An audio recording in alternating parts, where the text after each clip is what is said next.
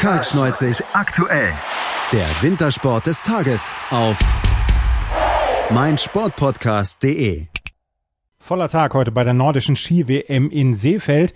Wir haben drei Wettbewerbe gehabt, den Skiathlon der Damen und der Herren und das Skispringen der Männer. Und beim Skispringen der Männer gab es einen Doppelerfolg für deutsche Athleten. Darüber spreche ich jetzt mit unserem Experten aus der Sendung Kaltschneuzig von Spox.com mit Lukas Zara. Hallo Lukas. Servus. Wir müssen natürlich als erstes über den letzten Wettbewerb heute sprechen, über das Skispringen der Herren. Das war ein fantastischer Wettbewerb. Und das sage ich nicht nur, weil am Ende Markus Eisenbichler und Karl Geiger ganz oben standen, sondern weil es insgesamt ein Spektakel war, weil es von vornherein sehr, also wenig vorhersehbar war, weil, äh, weil Springer wie Loyo Kobayashi Probleme hatten, auch Kamils Toch kam nicht so richtig aus den Puschen. Und Eisenbichler und Geiger hatten schon im Training überzeugt, aber insgesamt können wir sagen, das war Spektakel heute es war ein Spektakel, es, war, es waren so viele Emotionen dann vor allem dabei im Finale, im zweiten Durchgang. Ähm, es war ein hochklassiger Wettkampf mit äh, hohen Weiten auch, äh, das muss man auch dazu sagen. Das Wetter hat gepasst, die Stimmung war hervorragend, da hat wirklich eigentlich alles gepasst heute. Vielleicht noch eine Medaille für einen Österreicher, das wäre noch ganz gut gewesen. Ja, die kommt dann morgen. die kommt morgen. Morgen ist der Mannschaftswettbewerb ähm, bei den Skispringern. Da sprechen wir dann morgen bei Kaltschneuzig aktuell darüber. Aber wir müssen natürlich als erstes über Markus Eisenbichler sprechen. Der hat das Springen heute gewonnen, hat seinen ersten Weltcupsieg geholt und er war in dieser und in der letzten Saison schon häufig nah dran, ist häufig dann auch noch auf den letzten Metern abgefangen worden von einem zum Beispiel überragenden Ryo Kobayashi. Heute hat es gepasst. In beiden Sprüngen hat er die quasi Bestweite gehabt. In beiden Sprüngen hat er am Ende die meisten Punkte gehabt und ist ganz souverän der Weltmeister geworden. Zwölf Punkte Vorsprung vor Karl Geiger. Wenn sich Markus Eisenbichler ein perfektes Springen hätte malen können, es hätte wohl wenig anders ausgesehen als das heute. Ja, absolut, da kann ich dir nur zustimmen.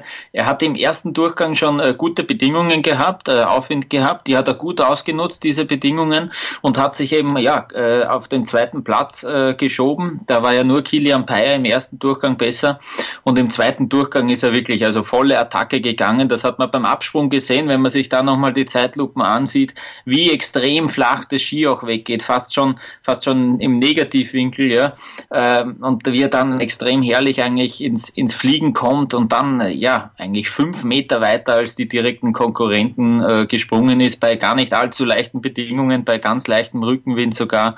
Also das war wirklich beeindruckend und das ist so hoch verdient und äh, es war wirklich wunderschön, seine Emotionen zu sehen, jetzt auch äh, bei der bei der Siegerehrung am Abend in Seefeld. Also das war wirklich wirklich herrlich da muss auch ein unglaublicher Stein vom Herzen gefallen sein, weil, ich habe es gerade eben gesagt, es ist sein erster Weltcupsieg. Er war dieses Jahr zum Beispiel schon einige Male Zweiter dann auch. Dass er von Kobayashi geschlagen worden ist, das war in dieser Saison keine Seltenheit, weil Kobayashi einfach mit der überragende Springer in dieser Saison war. Da hat mal zwischendurch mal ein Sprung nicht gepasst, sodass er nur einen Sprung wirklich hervorragend runtergesetzt hat. Heute hat wirklich dann alles gepasst und du hast die Emotionen angesprochen. Er hat hinterher dann auch gesagt, Mensch, ich hatte Tränen in den Augen, das war so toll heute, das das war insgesamt so perfekt. Also das wird er sich ganz, ganz groß übers Bett hängen, diesen Erfolg. Und ich habe noch nie einen Athleten bei einer äh, ja, abendlichen äh, Siegerehrung, dann bei der offiziellen, wo die Medaillen überreicht werden, äh, so emotional gesehen. Er hat ja dort nochmal auch gejubelt wie nur was. Also das war, das war wirklich herrlich. Da hat er da eigentlich nochmal eine Show geboten jetzt am Abend. Es hat wirklich heute alles gepasst, das muss man sagen. Wir können uns erinnern, natürlich bei der Vier-Schanzentournee, da war er jeweils ganz knapp dran, ist jeweils von Kobayashi geschlagen worden. Äh, das macht natürlich auch ein bisschen was mit dir im Kopf ähm, dass er dann jetzt wirklich nach Innsbruck äh, her, herkommt äh, und äh, eigentlich an dem Ort, wo er die Tournee dann mehr oder weniger ein bisschen äh, ja, verschenkt hat, äh, abgeschenkt hat, äh, das ist wirklich beeindruckend. Ein absolut perfekter Tag eigentlich für Markus Eisenbichler. Ein absolut perfekter Tag, so kann man es dann auch sagen, war es für Karl Geiger, auch wenn er am Ende in Anführungsstrichen nur Zweiter geworden ist. Aber er hatte im zweiten Durchgang mit 130,5 Metern die zweitgrößte Weite und er ist vor Eisenbichler gesprungen und der hat erst danach diesen unglaublichen Sprung auf 135,5 Meter rausgehauen. Bis dahin war es die größte Weite, die wir erlebt hatten im zweiten Durchgang. Und auch Geiger hatte hier ein extrem starkes Training schon, hatte gestern schon überzeugt mit dem zweiten Platz in der Qualifikation. Auch für ihn ist es perfekt gelaufen und was ich sehr schön fand, war, wie er sich gefreut hat, als er in der Winnersbox stand, als äh, Markus Eisenbichler runtergegangen ist. Ja, da, da war er wirklich gleich erstaunt eigentlich, wie weit dieser Sprung von Eisenbichler gegangen ist. Eben, ich habe es angesprochen, nochmal fünf Meter weiter. Äh, das war eben beeindruckend, aber er hat sich wirklich auch äh, vollends gefreut. Äh, Karl Geiger ist in einer tollen Form. Er hat ja in Willingen die Generalprobe, wenn man so will, für diese Weltmeisterschaft auch gewonnen, sein zweiter Weltcupsieg. Den ersten hat er auch in diesem Winter gefeiert in Engelberg. Der befindet sich wirklich in einer absoluten Topform auch, hat das auch heute wieder abgerufen. Er hat, äh, wie übrigens viele andere, auch äh, leichte, leichte Wackler bei der Landung gehabt. Äh, können vielleicht gleich noch darauf eingehen, warum das so war. Aber bis auf das eigentlich, ich meine, äh, ist nicht falsch verstehen, das sind jetzt zwölf Punkte gewesen, die ihm auf Eisenbichler gefehlt haben. Also das hätte er auch mit einer schönen Landung äh, nicht unbedingt aufgeholt. Aber dennoch, äh, der ist super zufrieden mit dieser Silbermedaille, da kann er stolz drauf sein. Äh, und ja, mit, ja, mit einem Doppelsieg der deutschen Mannschaft äh, schaut das natürlich auch dann sehr gut aus für das Teamspringen morgen. Auf das Teamspringen kommen wir gleich noch. Wir müssen als erstes noch den Bronzemedaillengewinner ähm, würdigen, weil Kilian Payer hatte bis zu diesem Springen heute als beste Platzierung in einem Weltcup-Springen Platz 7 und er führte nach dem ersten Durchgang völlig sensationell mit 131 Metern 137,9 Punkte. Der wird oben sehr viel Druck gespürt haben vor dem zweiten Durchgang, aber dass er das so nervenstark runtergebracht hat und am Ende wirklich auch nochmal einen guten Sprung gesetzt hat und dann auf Platz 3 gekommen ist, das ist aller Ehren wert. 4,1 Punkte vor Ryo Kobayashi, der so ein bisschen der große Geschlagene heute war. Kilian Payer hat die Nerven behalten und ich glaube, mehr Lob kann man ihm gar nicht zollen. Ja, Kilian Bayer war wirklich über die gesamte ja, Trainingstage, Trainingswoche jetzt in Innsbruck schon richtig stark, das hat man schon gesehen. Äh, man war sich wirklich nicht sicher, ob er das auch ähm, in einem Wettkampf dann zeigen kann. Er hat äh, eben noch nie einen Podestplatz in einem Weltcup äh, eingefahren, aber das ist jetzt, ähm, das ist jetzt eigentlich ja klassische WM eigentlich. Das ist, da kann es immer wieder Sensationen geben. Da zählt eben ein Tag. Und vielleicht kurz dazu, wie es dazu zu, zustande gekommen ist, dass er nach dem ersten Durchgang geführt hat. Er hat da wirklich wirklich, es gab ja ähm, permanenten Aufwind eigentlich im ersten Durchgang.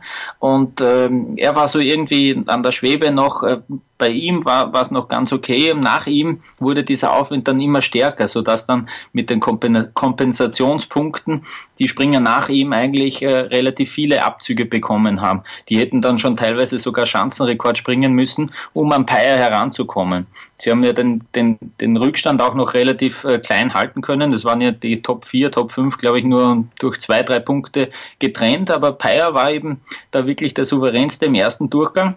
Und er hat dann eben erzählt, äh, er hat sich wirklich so gut wie es ging äh, versucht abzulenken, äh, wie er da gewartet hat, einfach auf seinen zweiten Sprung. Und das hat eben dann ganz gut geklappt. Ähm, auch ihn hat es dann noch heftig verkantet eigentlich im zweiten Durchgang bei der Landung. Äh, dadurch hat er eigentlich dann auch die Silbermedaille verloren, muss man sagen. Ähm, 1,2 Punkte haben ihn auf Karl Geiger gefehlt, aber der hat sich trotzdem irrsinnig gefreut. Also man hat auch die, die Eltern von Kilian Payer äh, im Publikum gesehen die Freude war riesengroß. Das gesamte Schweizer Team hat sich mit ihm gefreut. Das waren äh, ganz, ganz große Emotionen. Was ich sehr schön fand, wie sich Simon Amann auch gefreut hat. Simon Amann, der ja immer noch versucht, wieder in die Weltspitze zurückzukommen, der heute einen ordentlichen 15. Platz hingelegt hat, einen ordentlichen Wettkampf auch hingelegt hat, wenn man so die letzten Jahre von Simon Amann dann auch betrachtet. Aber wie der sich für seinen jungen Teamkollegen gefreut hat, das fand ich auch sehr, sehr sympathisch. Ja, das stimmt. Äh, Simon Ammann hat generell auch bei seinem Sprung äh, viele Emotionen gezeigt. Ja. Da, merkt man, das äh, brennt eigentlich noch richtig in ihm. Ähm, das war aber auch bei der deutschen Mannschaft so. Da, da sieht man ja auch immer Andreas Wellinger, der den zweiten Durchgang gar nicht erreicht hat. Der hat sich auch natürlich mit seinen Mannschaftskollegen mitgefreut. Auch bei den Österreichern sieht man das immer wieder. Der, der, der Teamzusammenhalt dürfte wirklich passen. Äh, die zeigen auch die Emotionen, das finde ich auch ja, richtig schön. Das kommt nicht in jeder Sportart vor.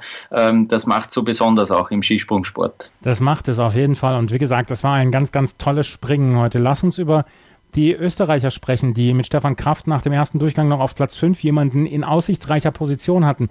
Er hat einen Platz verloren, auf Platz 6 ist er am Ende eingetroffen, auf Platz 11 Daniel Huber auf Platz 13, Philipp Aschenwald auf Platz 14, Michael Heiberg.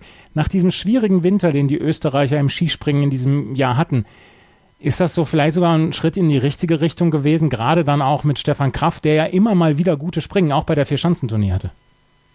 Ja, man hat sich aber dennoch äh, natürlich erhofft, dass Stefan Kraft äh, um eine Medaille mitspringen kann. Er hat ja dann äh, zwischenzeitlich im Jänner sogar eine Serie mit drei, drei Weltcupsiegen in Folge feiern können.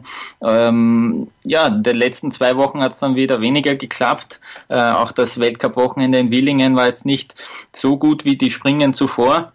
Ähm, er hat selber dann gesagt, dass sein zweiter Durchgang eigentlich der beste in der ganzen Woche war, was ich ähm, ja ein bisschen komisch finde, weil wenn, wenn man auf die Weite schaut, die war doch dreieinhalb Meter kürzer als im ersten Durchgang. Und er hat gesagt, er hat keine Unterstützung vom Wind gespürt. Er weiß auch nicht selbst, was falsch gelaufen ist, ohne das Video jetzt von seinem Sprung zu sehen. Und das äh, klingt jetzt gar nicht so enthusiastisch, so gut eigentlich, weil ja, wenig später haben wir gesehen, was Markus Eisenbichler, was Karl Geiger zeigen können. Also denen waren die Verhältnisse dann auch ziemlich egal und haben, die haben eben deutliche bessere Leistungen äh, abgerufen. Äh, dementsprechend ist es ein bisschen schade, aber ich will wirklich auch noch äh, darauf hinweisen, dass wir eben doch, also wir waren die, wir, die Österreicher waren äh, die einzige Mannschaft, die sogar, ja, sogar fünf Springer im zweiten Durchgang hatte. Kein anderes Team hatte äh, vier Springer im zweiten Durchgang. Ähm, und das, ja, gibt natürlich Auftrieb für, für den Teamwettkampf morgen.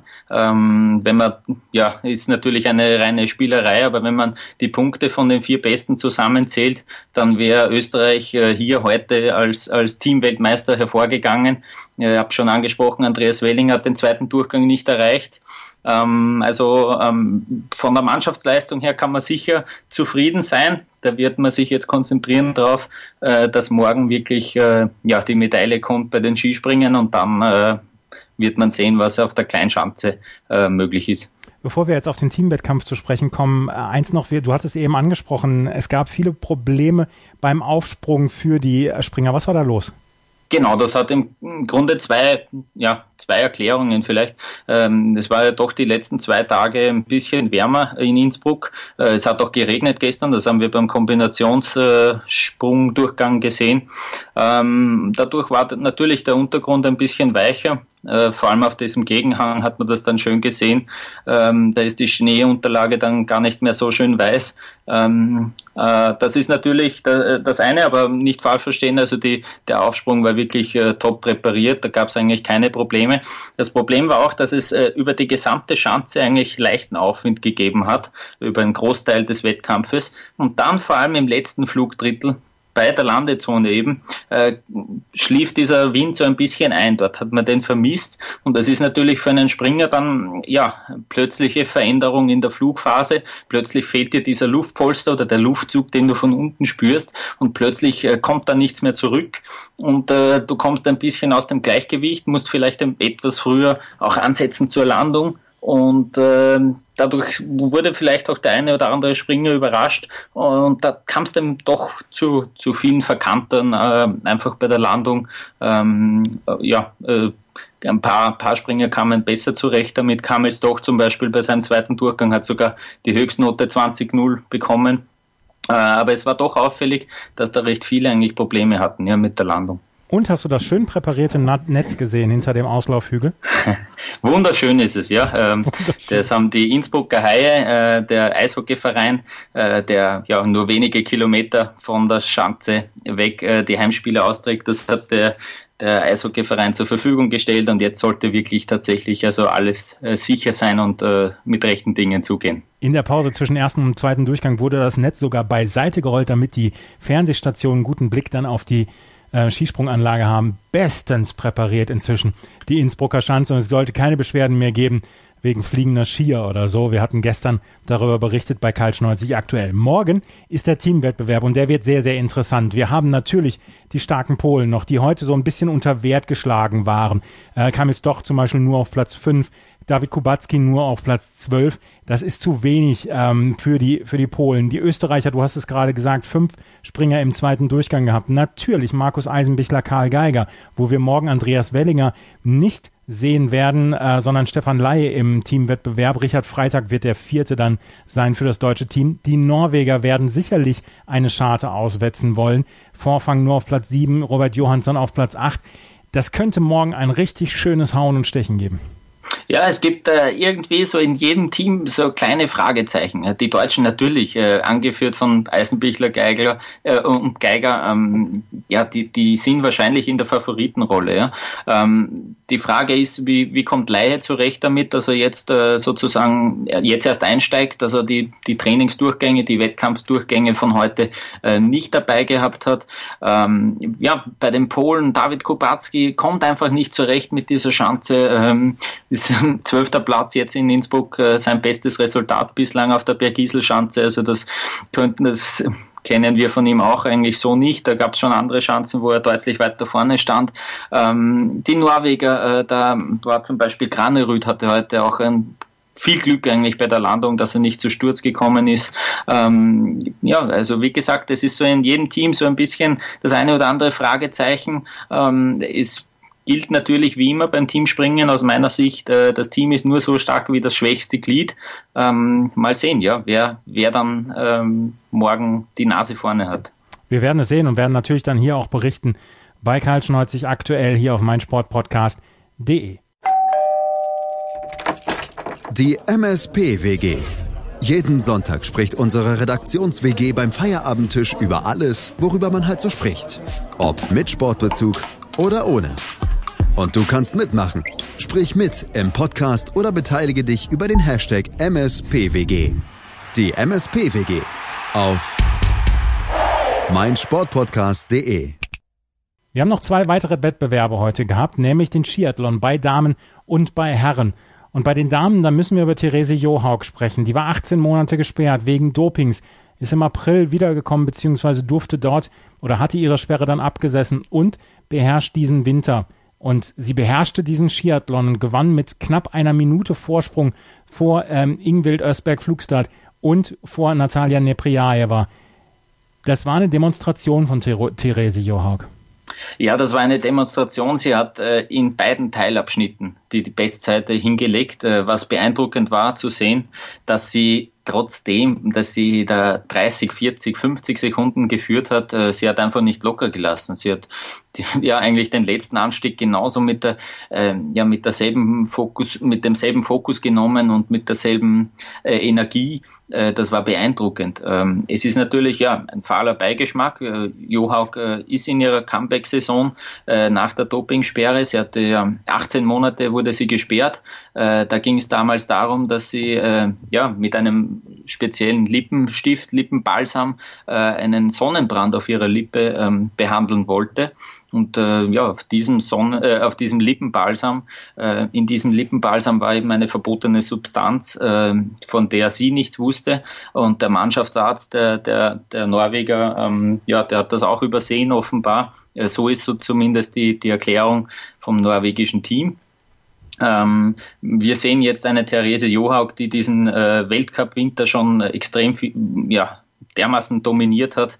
Ähm, dieses Rennen ging auch ganz klar an sie äh, mit ja, fast einer Minute Vorsprung auf die Silbermedaillengewinnerin.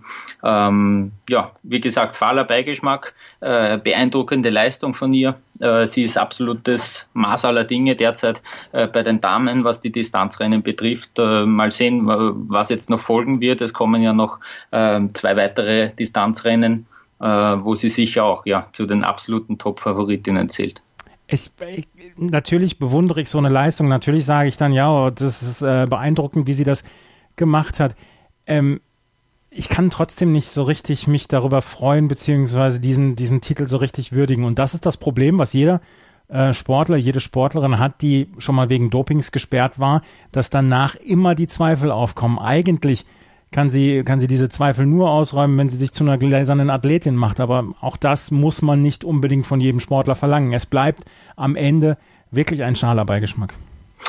Ja, äh, es ist schade und natürlich, also das ist gerechtfertigt, wenn, wenn du diese Emotionen hast, äh, das, da geht es dir sicher nicht äh, alleine so. Ähm, das wird man immer äh, mitlesen auch. Jede, in jedem Artikel, den du findest, äh, steht heute geschrieben oder morgen in den Zeitungen äh, Therese Johaug, die äh, ja von der Dopingsperre zurückkommt. Das wird äh, ihr auch den Rest der Karriere immer so bleiben. Äh, ich weiß jetzt, ich habe jetzt ihre, ihre Karriere und ihre Resultate in den letzten Wochen auch nicht so verfolgt, wie, wie gläsern sie sich jetzt wirklich gibt, wie, wie sehr sie motiviert ist, das äh, wirklich aufzudecken, äh, was da schiefgegangen ist. Ähm, das wird immer so sein, ja. Da geht es nicht nur im Langlaufsport so. Das kennen wir auch von anderen Sportarten. Es ist schade.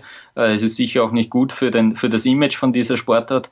Ähm, äh, ja, aber man muss es klar anerkennen, dass sie da ja mit Abstand die, die stärkste Dame im, im Feld ist.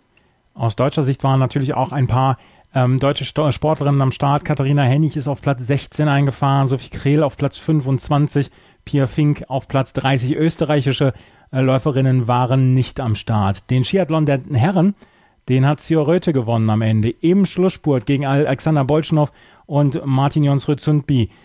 Ich fand am Ende die Leistung von Röthe fand ich tatsächlich etwas überraschend, weil ich im, ja, in den letzten ein, zwei Kilometern eigentlich gedacht habe, Sundby sei am stärksten. Aber Röthe hat sich hier sehr, sehr klar durchgesetzt. Na, sehr, sehr klar, 0,1 Sekunden, aber er hat die ähm, Arme schon zehn Meter vorher quasi hochgerissen.